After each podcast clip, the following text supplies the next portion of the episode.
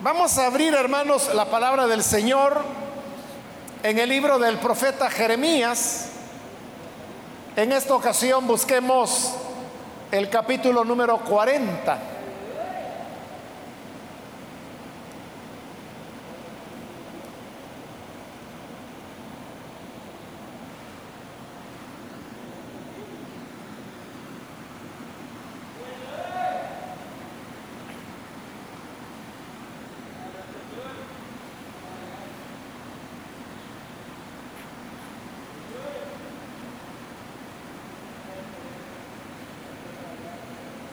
Bien, dice entonces la palabra de Dios en Jeremías, capítulo 40, versículo 13 en adelante.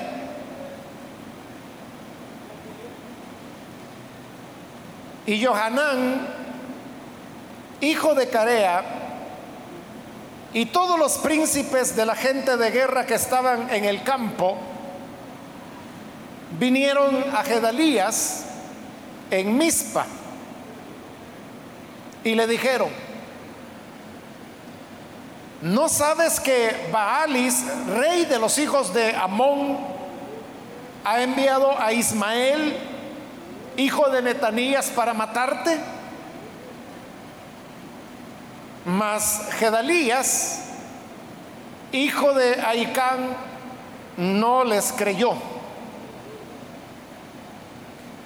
Entonces Johanán, hijo de Carea, habló a Gedalías en secreto en Mispa, diciendo, yo iré ahora y mataré a Ismael, hijo de Netanías, y ningún hombre lo sabrá. ¿Por qué te ha de matar? Y todos los judíos que se han reunido a ti se dispersarán y perecerá el resto de Judá. Pero Gedalías, hijo de Aicán, dijo a Johanán, hijo de Carea, no hagas esto, porque es falso lo que tú dices de Ismael. Solamente eso leemos, hermanos, pueden tomar sus asientos, por favor.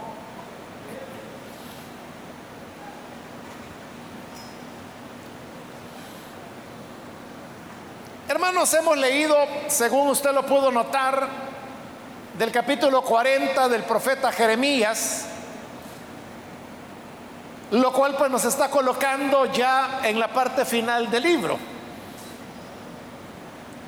A la altura de este capítulo lo que había ocurrido es que los ejércitos caldeos, los ejércitos de Babilonia, conforme lo había profetizado Jeremías, finalmente habían llegado, habían conquistado la tierra. Primero conquistaron la tierra de Judá, todas las poblaciones del territorio con excepción de Jerusalén, porque esa era la capital. Pero habiendo conquistado todo el territorio, se dirigieron a Jerusalén y establecieron un sitio alrededor de ella.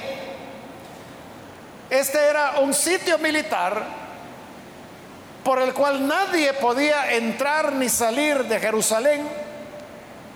Y el propósito de los sitios era que las ciudades se rindieran por falta de alimentos, y entonces no era necesario tener que hacer una guerra sangrienta contra ellos.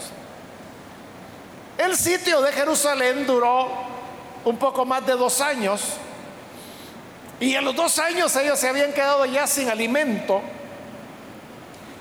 Y entonces fue que el rey de Judá trató de escapar de Jerusalén huyendo por una puerta secreta que había en un jardín.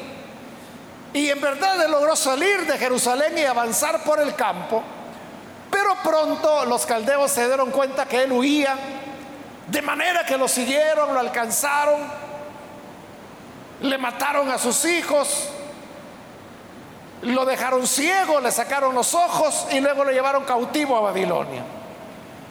Pero entonces vino ya el ataque de el ejército caldeo que destruyó por completo la ciudad de Jerusalén, entraron a ella, lo incendiaron todo, robaron todo lo que había en el templo, lo destruyeron y luego se dieron a la tarea de derribar las murallas de Jerusalén, de tal manera que no quedara nada de la ciudad. Y como Jeremías lo había dicho, no había quedado más que unas cuantas piedras quemadas de lo que en el pasado había sido Jerusalén. Entonces, ya derrotada la nación, los caldeos tomaron a los pocos sobrevivientes que habían para llevarse a los cautivos hasta Babilonia. Pero sucedió que antes de la destrucción, había habido ciertas personas que presentían que algo malo iba a ocurrir. Presentían que los caldeos iban a destruir a la ciudad y que ellos iban a ser muertos. De manera que hubo personas que antes de que la destrucción viniera tomaron la decisión mejor de irse a otros países para sentirse allí seguros y escapar de la guerra que había en Israel. Entre las personas que huían y se refugiaban en otros países, principalmente estaban las familias de las nobleza, es decir, los que pertenecían a la familia real y que sabían perfectamente que si Israel era derrotado, ellos serían los primeros o bien en ser muertos o en llevarse los cautivos a Babilonia. De manera que se refugiaban en otros países. Entre estas personas nobles de la familia real, había un hombre que se llamaba Ismael. Ismael pertenecía a la familia del rey y por lo tanto él era un descendiente de David. Porque hasta ese momento todos, todos los reyes que Judá había tenido, con una pequeña excepción, habían sido todos descendientes de David. Entonces Ismael presintió que eso no iba a terminar bien y que los caldeos los iban a destruir. Y eso significaba una muerte segura para él. Por eso decidió abandonar su país y se fue a vivir a una nación vecina que se llamaba Amón. Amón había sido uno de, las, de los reinos que más guerra habían hecho contra Israel. Una de las naciones que más los había atacado.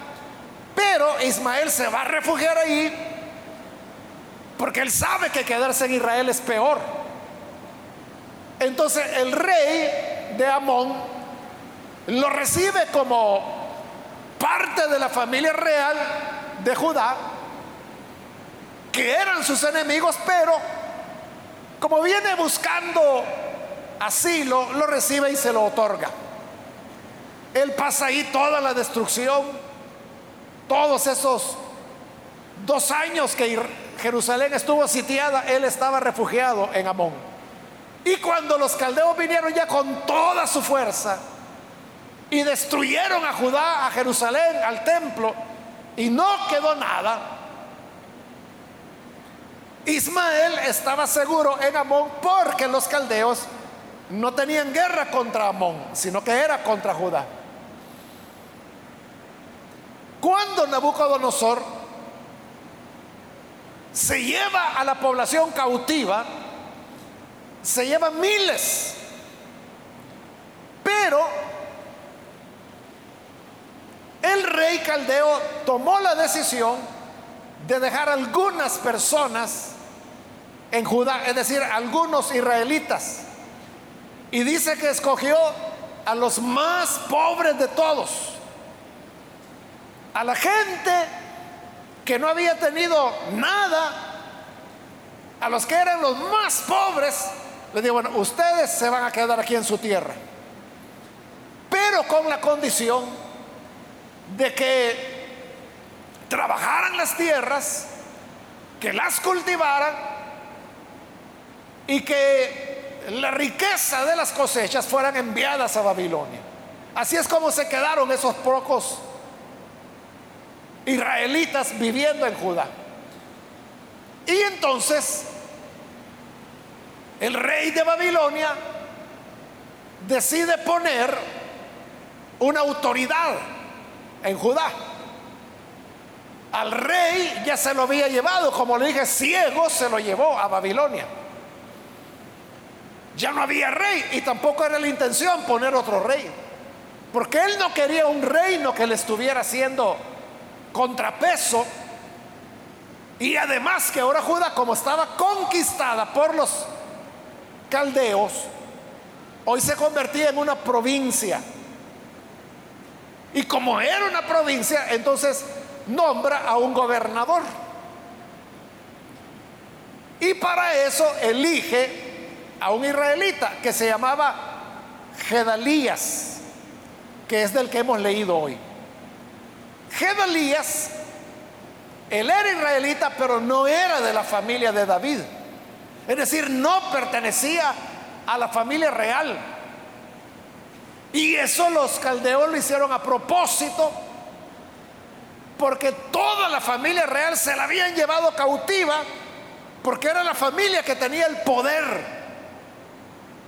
Y que según la historia eran los herederos del trono, por eso se los llevó a todos cautivos.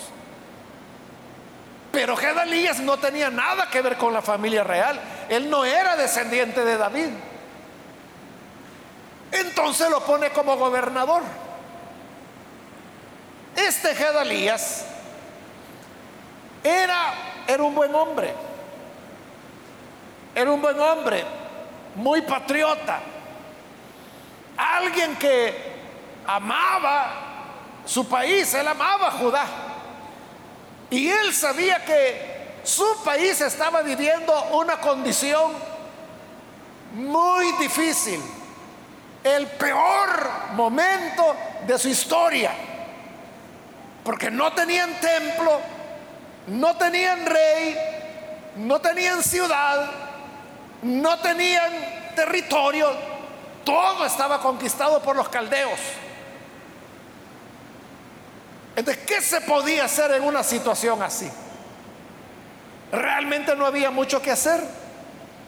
Pero Gedalías se propuso que los pocos israelitas que habían dejado para cultivar la tierra, él los iba a proteger.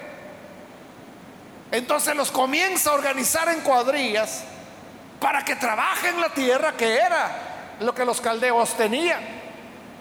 Y de seguro les daba discursos como por ejemplo, miren, yo sé de que de todo el trabajo que ustedes hacen y de toda la cosecha que se recoja, de eso a nosotros casi no nos va a quedar nada. Todo va a ir a Babilonia porque todas las riquezas son para allá. Pero trabajemos. De esa manera podremos sobrevivir.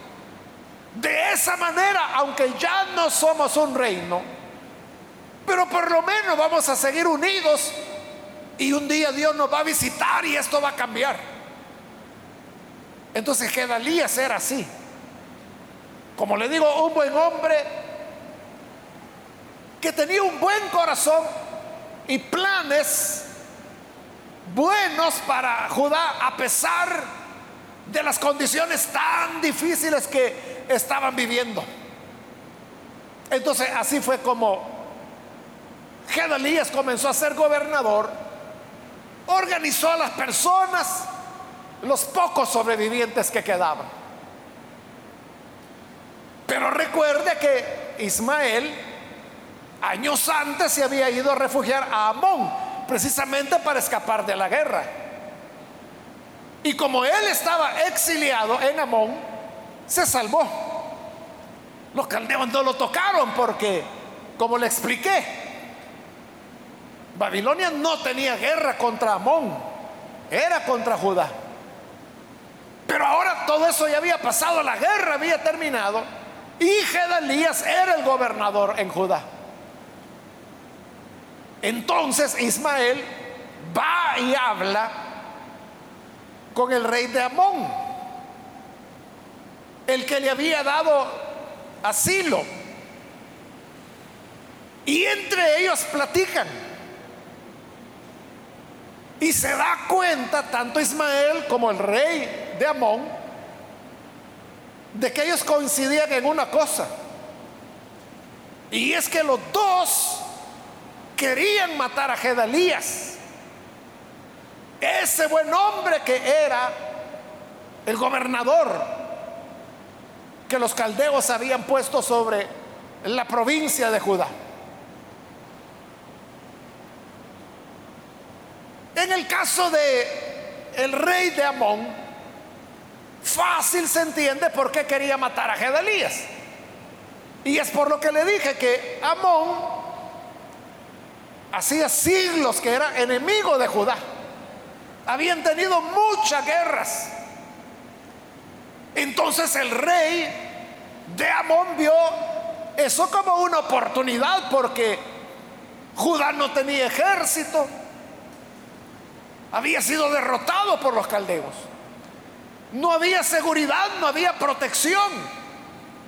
Es más, Gedalías, que era el gobernador, ni siquiera estaba en Jerusalén porque, como le dije al principio, de Jerusalén no quedaba nada más que unas piedras quemadas. De manera que él tuvo que irse a vivir a Mispa, así se llamaba una ciudad. Y ahí es donde él tenía la sede de su gobernación. Entonces el rey de Amón veía que era fácil destruirlo y así terminar con lo último que quedaba de Judá y desaparecían del mapa. Eso era de parte del rey Amón, pero de Ismael, que era israelita, algunos estudiosos han pensado que lo que lo movía a él para matar a Gedalías es que él era de la familia de David. Y siendo un sobreviviente, era como el heredero natural del reino, aunque estuviera destruido. Pero él jamás podría ser rey o heredar si Gedalías estaba con vida. Y por eso, por un interés muy personal, muy egoísta, decide matarlo. Entonces se ponen de acuerdo Ismael con el rey de Amón para hacer una expedición secreta, ir hasta Mispa, donde vivía el gobernador Gedalías, y matarlo. Pero sucedió, hermanos, que esos planes, aunque se manejaban así confidencialmente, llegó a oídos de algunos israelitas y ellos fueron contándose. Dicen que Ismael quiere matar a Gedalías. Y esa noticia fue pasando de boca en boca hasta que llegó un hombre, otro israelita, que se llamaba Johanán. Cuando Johanán se da cuenta él ve de que esto va a ser terrible si llegan a matar a, Gedalías. Porque Gedalías era el gobernador que Babilonia había puesto. Y si lo mataban, hermano, esa era una de las peores ofensas que le podían hacer a los babilonios. Y los babilonios vendrían y los aplastarían, acabarían con ellos. Entonces Johanán no quería que eso ocurriera. Entonces él se adelantó a Ismael, el asesino. Y fue hasta Mispa, donde estaba Gedalías, y entonces se entrevista con él y le dice, mira Gedalías, tenemos información confiable que dice que Ismael va a venir desde Amón y lo que planea es matarte. Johanán no había ido solo, sino que había ido con un grupo de israelitas que también tenían la misma preocupación. Y le dicen a Gedalías, pretenden matarte, te quieren matar. Pero entonces viene Gedalías y le responde, no, no es cierto, no me van a matar. ¿Cómo van a creer? Entonces, como Gedalías no quiso creerles, estos hombres se fueron de regreso. Ellos vivían al interior del país, se fueron de Mispa. Pero Johanán se quedó, se quedó él solo. Y entonces le dijo a Gedalías, mira, yo quiero platicar contigo, pero en secreto, solo los dos. Y Gedalías le dice, está bien. Entonces se reúnen solo los dos en secreto. Y Johanán le dice, mira, esto no es un juego. De verdad, Ismael va a venir y te va a matar. Hagamos una cosa, le dice. Para evitar de que te maten, porque si te matan esto va a ser el fin ya para la nación. es necesario que tú sobrevivas para que gobiernes sobre los pocos que hemos quedado. Entonces, hagamos esto. Yo voy a ir a Amón y yo lo voy a matar a él. Voy a matar a Ismael antes que él te mate a ti. Pero esto, solo tú y yo lo vamos a saber. Esto va a quedar en secreto. Nadie va a pensar de que tú me enviaste. Porque nadie va a saber que tuvimos esta plática. Pero yo voy a ir y en secreto lo voy a matar. Entonces leíamos ahí en el versículo 16 que dice, pero Gedalías le dijo a Johanán, no hagas esto, porque es falso lo que tú dices de Ismael. Entonces le prohibió que lo fuera a matar. Y no es cierto, estás mintiendo. Ismael, ¿cómo va a querer matarme? Si nos preguntamos por qué Gedalías no creía, o sea, le estaban avisando. Ellos tenían información veraz de que Ismael lo quería matar y ya venía para acá, para Mispa, para Mispa. ¿Por qué Gedalías no creía eso? Él no creía por lo que le dije hace un momento, que Gedalías era un buen hombre. Era de buen corazón. Era alguien que amaba a Judá, lo poco que quedaba de ella. Entonces, como él, como él amaba a Judá y quería lo mejor, no le cabía en la mente de que hubiera pudiera haber otro israelita que quisiera la destrucción de su nación. Porque como él amaba a Judá, él pensaba, todos los israelitas aman a Judá.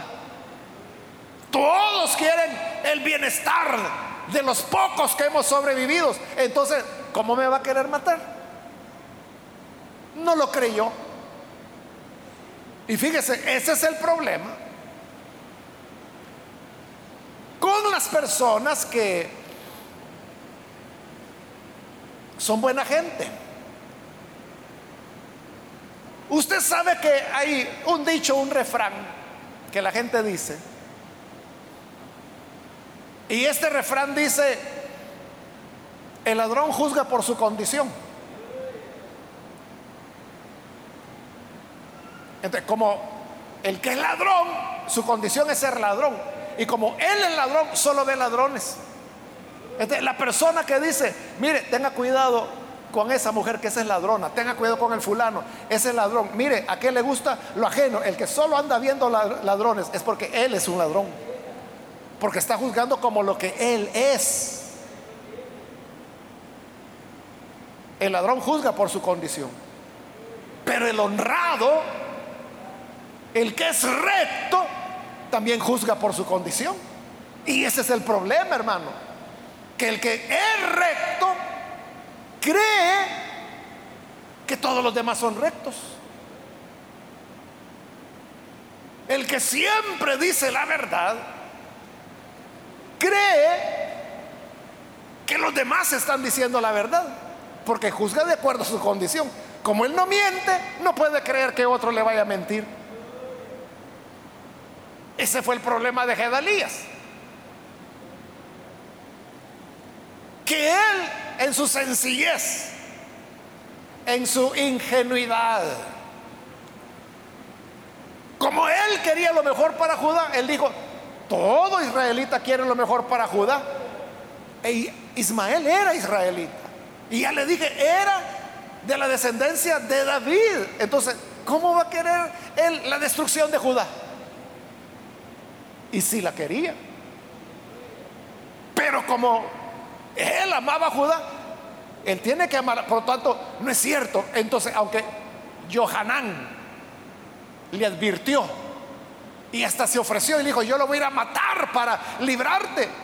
Yo sé, le dijo, que no está bien ir y matar a Ismael. Pero si no lo mato, él te va a matar a ti. Y entonces no solo morirás tú, sino que todos los que hemos sobrevivido y ya no vamos a ser nación, nos van a matar a todos los caldeos. Es mejor que yo lo mate a él y no que nos maten a todos. Pero Gedelías le dijo, no, no, no lo hagas, no vayas, te lo prohíbo. Porque no es cierto. No quiso creer él. Gedalías prefirió creer que Ismael era bueno. Y no era bueno, pero él creía que sí. Después de unas semanas, llega Ismael y va con otros diez hombres. Y cuando Gedalías lo ve, lo recibe, porque él creía que era mentira que este hombre lo quería matar. Entonces lo recibe en su casa, en la gobernación. Y como era la costumbre en la época, le prepara un banquete, comen. Y cuando ya han comido, cabal, Ismael se levanta y lo mata. Y los diez hombres que iban con él comienzan a matar a todos los que estaban en la gobernación. Y entre esos, incluso mataron a dos soldados caldeos que estaban vigilando ahí. Y huyeron. ¿Y qué pasó? Hoy estaba muerto el gobernador que los caldeos habían puesto. Y no solo habían matado al gobernador, habían matado a dos soldados caldeos. Eso era gravísimo. Entonces, ¿qué dijo la gente? Hoy sí se acabó todo. Hoy sí van a venir los caldeos y nos van a matar a todos, van a arrasar con todos, hasta los pobres que los caldeos dejaron para cultivar las tierras, nos van a matar a todos. ¿Qué hacemos? Y es ahí cuando toman la decisión de irse todos y de pedir asilo en Egipto. Hasta Jeremías se va con ellos. No porque Jeremías tenga temor de los caldeos, sino que porque él sabía que su ministerio estaba con la gente. Y como la gente se iba a Egipto, se va con ellos. Así fue como terminó la historia. Pero yo, hermanos, en lo que quiero es enfocarme en Gedalías. Lo mataron porque él no creyó que lo querían matar.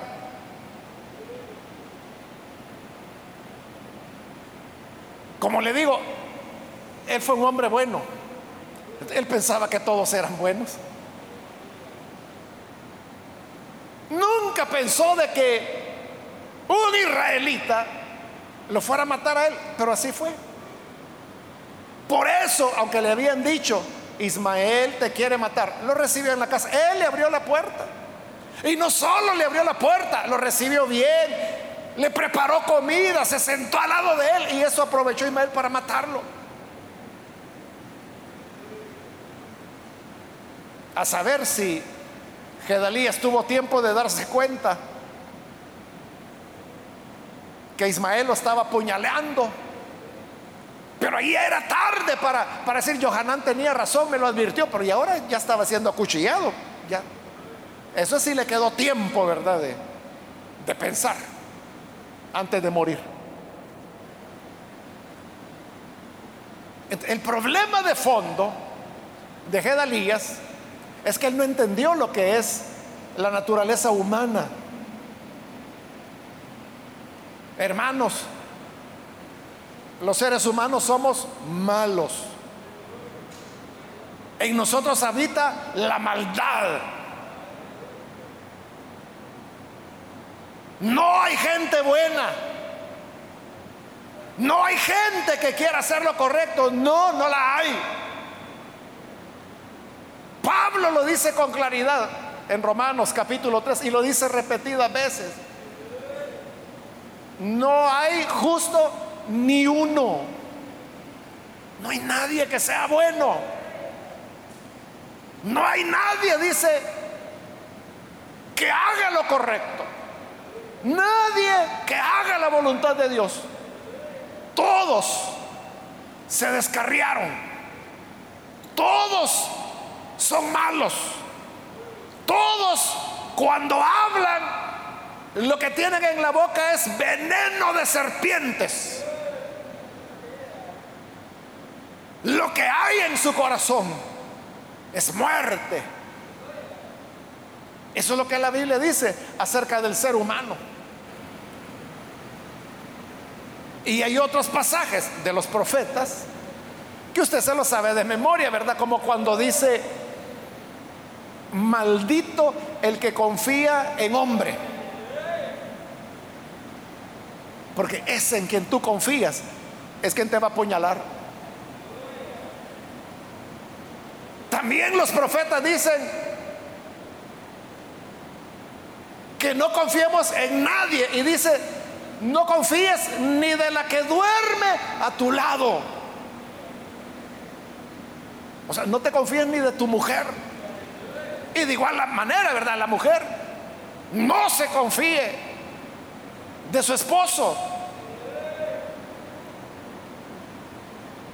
Porque la naturaleza humana es mala. Entonces cuando Ismael dice, perdón, cuando Johanán, cuando Johanán le advirtió al gobernador, digo, mira, Ismael ha planeado con el rey de Amón matarte.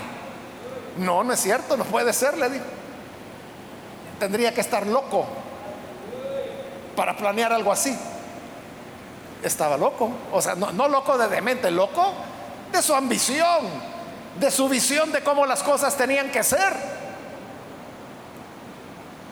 Y esto, hermanos, para nosotros, esta narración que tenemos aquí en la Biblia, es una gran lección que lo que nos enseña es que no tenemos que confiar en nadie.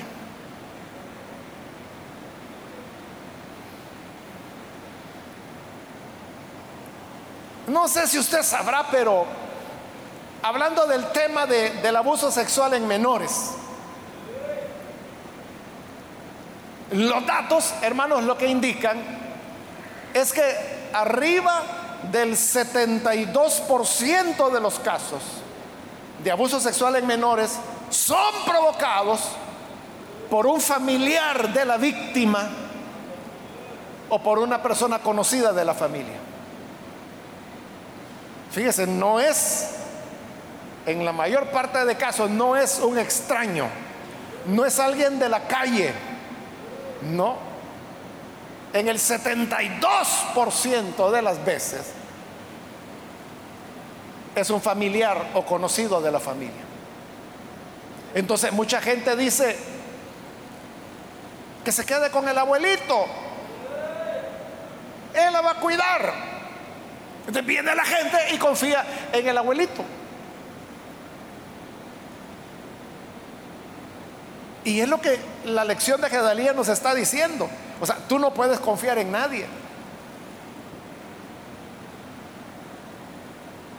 Porque las cosas ocurren cuando uno menos espera.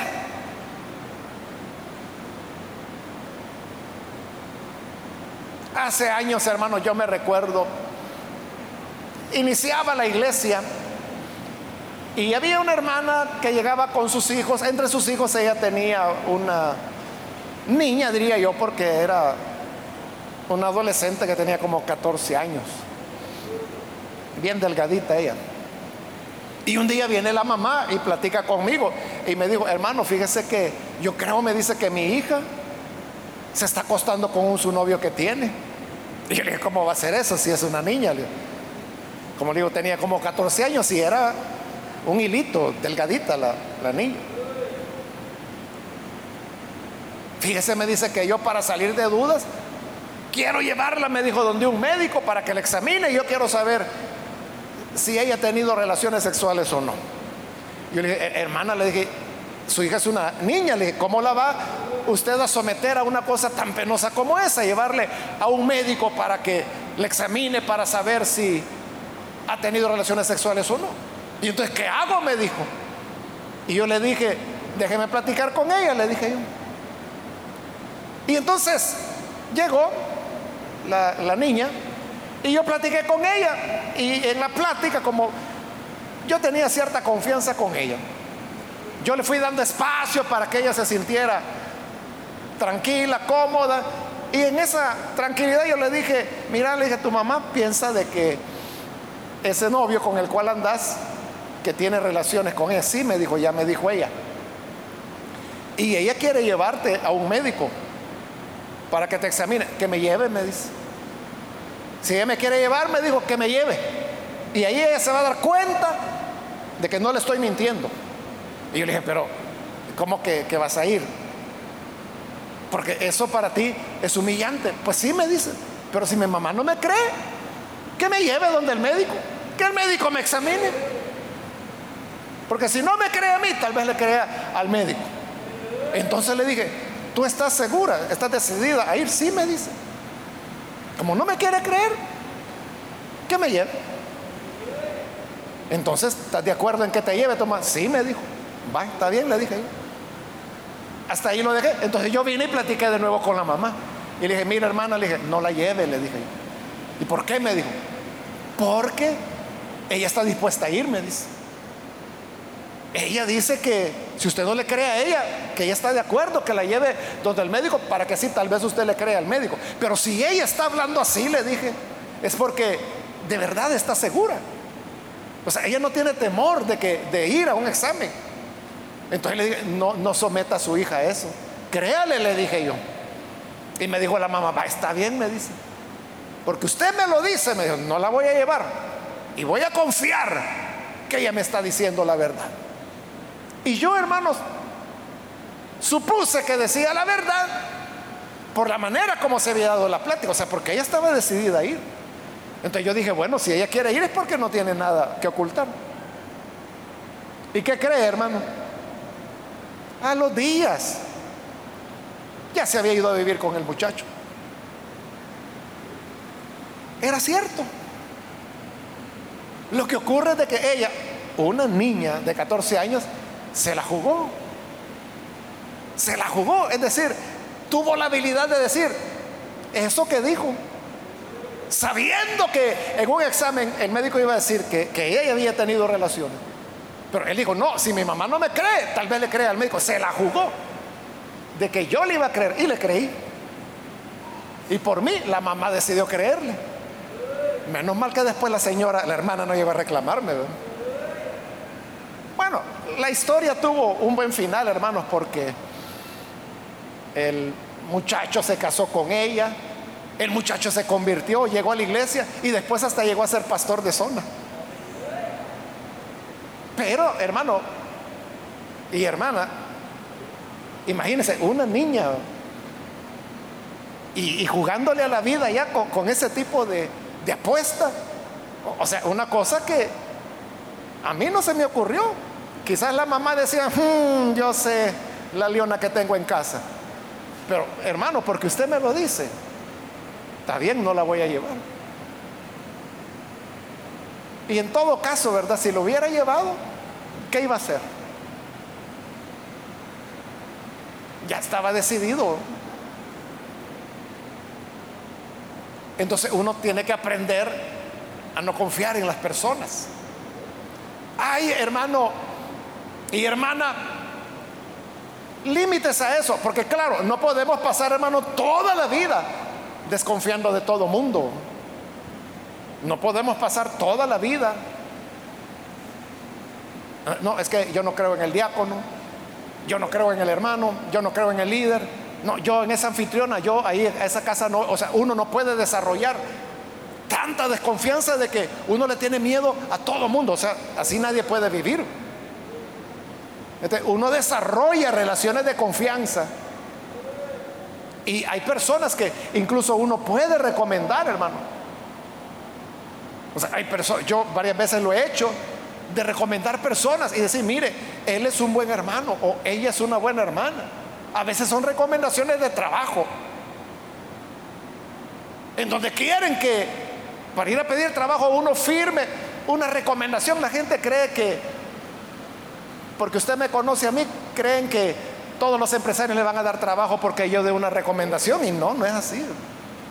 Pero cuando yo conozco a las personas, si se las doy, si no las conozco, no. O sea, porque yo no puedo decir recomiendo a fulano y yo no lo conozco, no la conozca. Pero si yo lo conozco, sí, yo lo hago, recomiendo personas. Uno tiene que desarrollar ciertas confianzas, pero no hay que tener ingenuidad como la de Gedalías. Porque le dijeron, te quieren matar. No, no, no creo.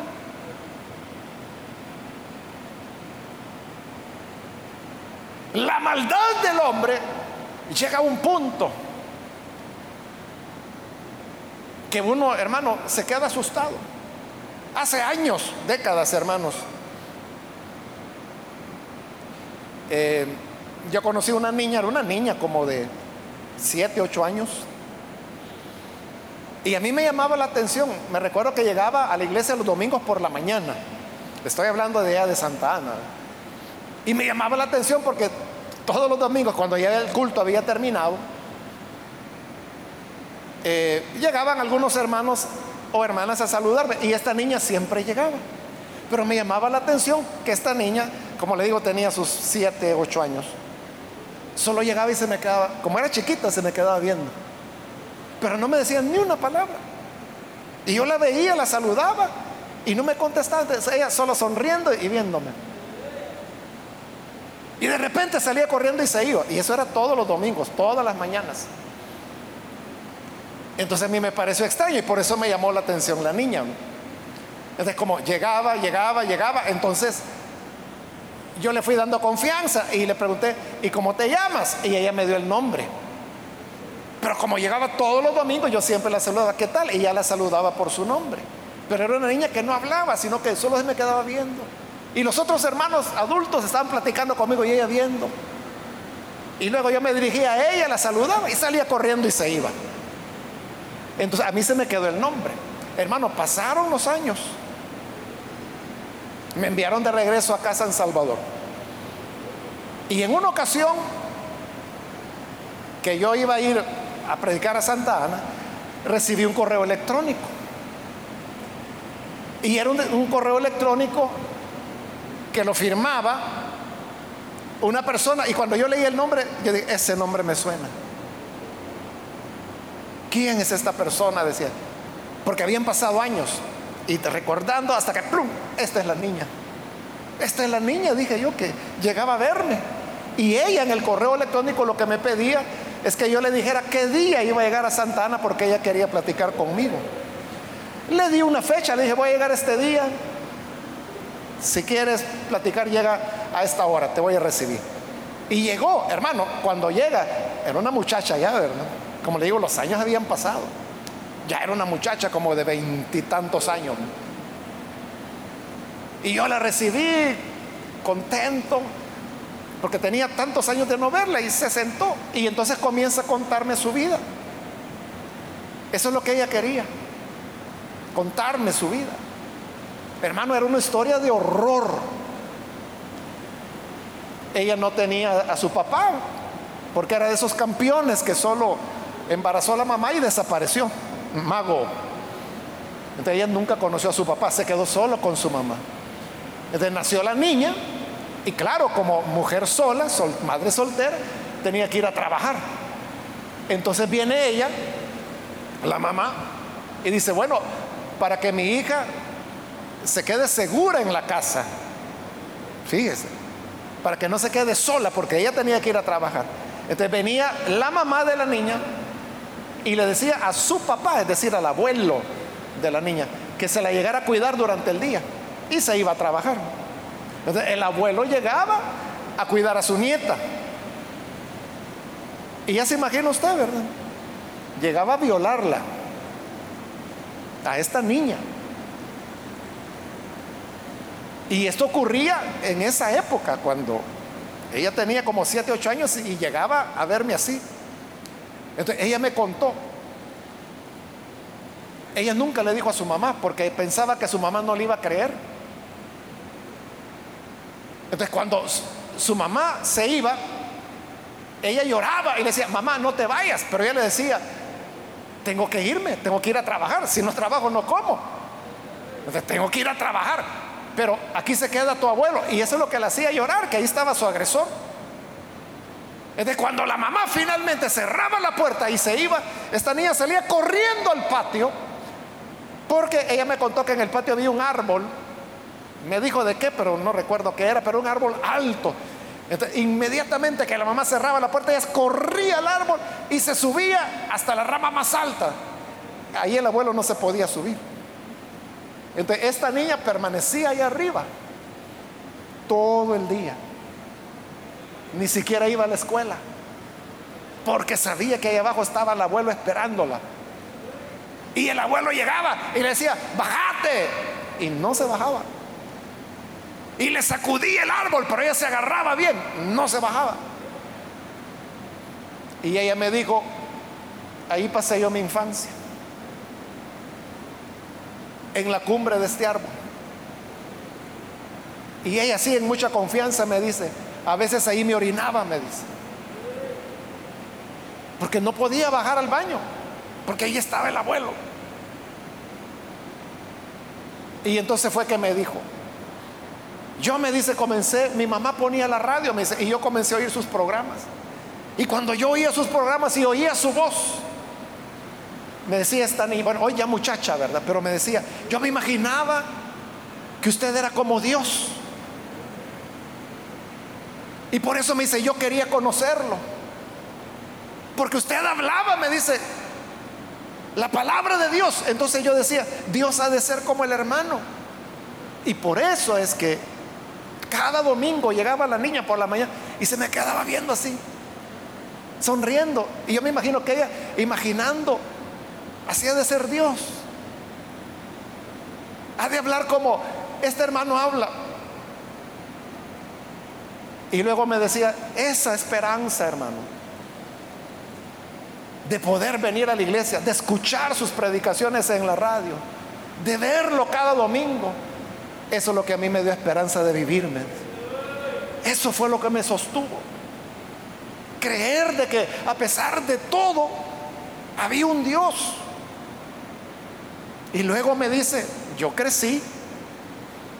Y al crecer yo ya me le ponía a mi abuelo.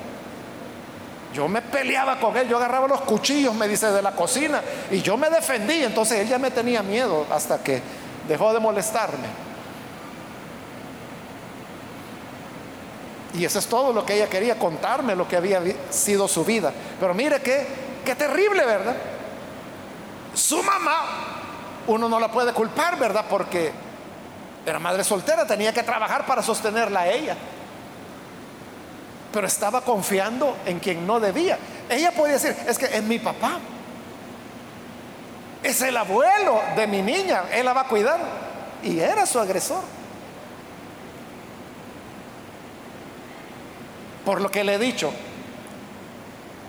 que de cada 100 casos de abuso, en 78 casos, perdón, 72 casos, el agresor es un familiar o un conocido. Por eso es que muchas veces la víctima no dice nada, porque sabe que va a provocar un conflicto familiar o con una amistad. Eso le pasó a Gedalías, confió. Y le dijo a Johanán, no, no lo mates. Es falso lo que tú dices de Ismael. Estás mintiendo. Y no estaba mintiendo, estaba diciéndole la verdad. Y lo mató. Llegó a matarlo como le habían advertido. Entonces vuelvo a decir, hermanos, no se trata de que vamos a desconfiar de medio mundo. O sea, al final uno tiene que confiar en algunas personas, pero no hay que confiar a ojos cerrados, ¿verdad?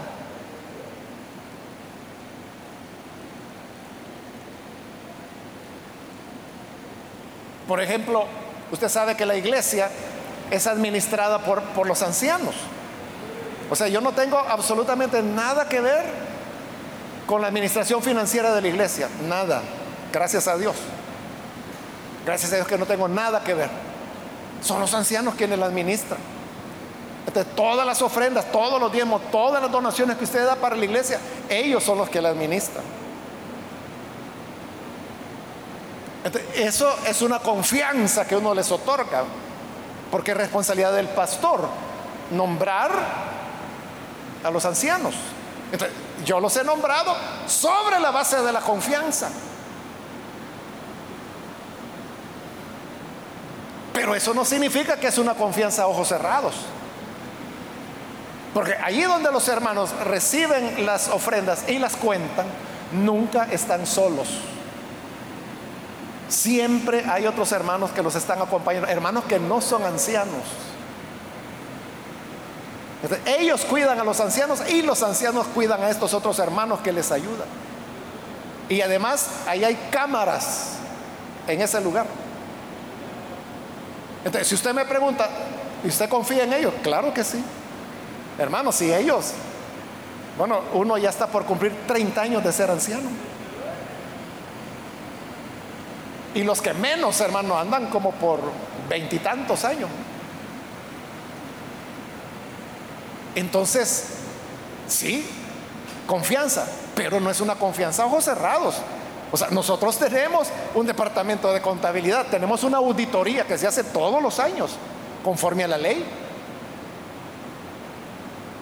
Auditoría financiera, auditoría fiscal. O sea, todo lo que la ley establece, todo se hace. Entonces, hay una confianza, pero no es a ojos cerrados, sino que hay controles. Nadie cuenta el dinero solo, o sea, siempre hay otras personas. Y están ingresando a la computadora lo que tienen que ingresar. Hay una persona que está solo digitando eso. todo está controlado, todo eso está siendo grabado. Como le digo, hay cámaras. Si uno quisiera o hubiera ocurrido algo, simplemente uno va y ve las, revisa las grabaciones y ahí se va a saber qué es lo que pasa. Entonces, a eso me refiero. Uno, bueno, hermano, en algún momento tiene que enviar a su hijo que vaya a estudiar, ¿verdad? que vaya a recibir clases. Tiene que entregar a su hijo a un maestro o a una maestra por cierta cantidad de horas todos los días, de lunes a viernes.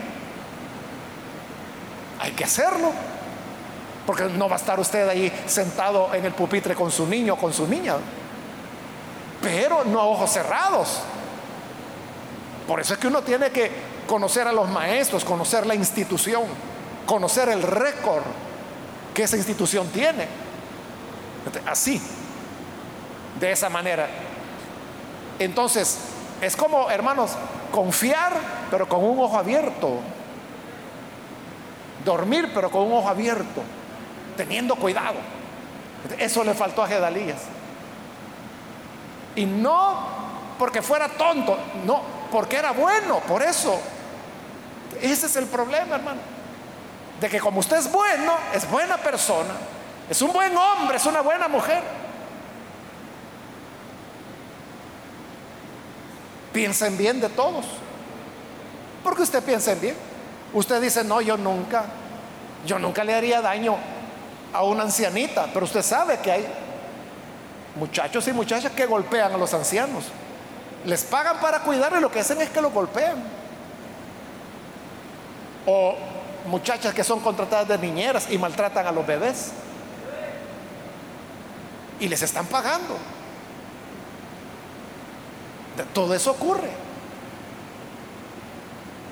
Entonces, uno tiene que tener cuidado. O sea, no crea a lo que cualquiera le diga. No crea a un hombre que le venga diciendo, mire, se ganó la lotería usted porque yo le voy a dar esto, usted solo deme esta pequeña cantidad y usted va a ganar tanto. No crea. Recuerde las palabras de Pablo, no hay justo ni uno. No hay quien diga la verdad. Todos son mentirosos. Todos se han descarriado. Entonces cuando alguien le diga algo, cuando le prometa algo, usted sepa, este está mintiendo. Allá usted, ¿verdad? Si lo duermen, si da un cheque en blanco, si entrega su confianza a ojos cerrados, allá usted. Porque al final usted es el que va a cosechar las consecuencias. Igual que Gedalías, lo recibió a su asesino, lo mató. Que Dios nos dé sabiduría y prudencia. Amén, hermanos. Vamos a cerrar nuestros ojos y vamos a orar. Y antes de hacer la oración, hermanos, yo quiero invitar a las personas que todavía no han recibido al Señor Jesús, pero que han escuchado la palabra y hoy usted tiene el deseo de recibir al Hijo de Dios como su Salvador. Porque Cristo sí es alguien en quien podemos confiar al 100%. Él sí nunca nos va a fallar, nunca nos va a engañar, nunca nos estafará. Su palabra es verdad. Por eso yo quiero invitar, si hay alguna persona, algún amigo o amiga que necesita recibir a Jesús, por favor, ahí en el lugar donde está, póngase en pie. En el lugar donde se encuentra, póngase en pie solamente, allí donde está. Y nosotros lo que queremos es orar por usted. Hay alguien que necesita venir al Señor, póngase en pie. Él es nuestra confianza. Él es nuestra roca firme, el cual nunca nos falla, el cual siempre nos protege, que su palabra nunca deja de cumplir. ¿Quiere recibir a ese Cristo? Póngase en pie, por favor. Hágalo ahora. Vamos a orar por usted. ¿Hay alguien que necesita hacerlo? Es su momento. También quiero invitar si hay hermanos o hermanas que se han alejado del Señor. Mas hoy necesita reconciliarse. Póngase en pie también. Y vamos a orar por usted. ¿Hay algún hermano o hermana que se desvió del camino? Pero hoy necesita reconciliarse. Póngase en pie y vamos a orar por usted. ¿Hay alguna persona que lo hace? Solo le voy a pedir que lo haga pronto porque voy a terminar esta invitación. Pero si hay alguien que necesita venir al Señor por primera vez o necesita reconciliarse, póngase en pie ahora y aproveche esta última llamada que estoy haciendo porque vamos a orar en este momento. ¿Hay alguien que lo hace?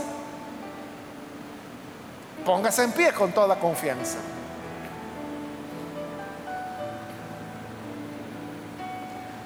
A usted que nos ve por televisión, también quiero invitarlo, si ha escuchado la palabra y quiere poner su confianza en el Señor, ore con nosotros en este momento.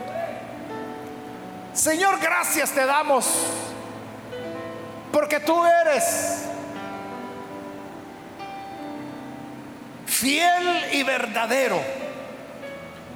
Tú eres quien no traiciona, quien no miente, sino que cada palabra que has empeñado, que has hablado, es la que hoy nos sostiene. Mira aquellas personas que a través de los medios están abriendo su corazón y uniéndose a esta oración. Alcánzales, Señor. Transfórmales. Cámbiales.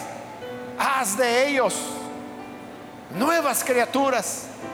Y ayúdanos a todos, Señor, para que podamos ser prudentes ser conscientes de la maldad humana y así tener nuestros ojos vigilantes. Ayúdanos a ser responsables en la protección de los menores. Ayúdanos, danos sabiduría. Despierta nuestro sano entendimiento a no caer en una desconfianza absoluta pero tampoco en una confianza extrema. Danos el equilibrio adecuado a través de tu espíritu y de tu palabra. Por Jesucristo nuestro Señor lo pedimos. Amén. amén.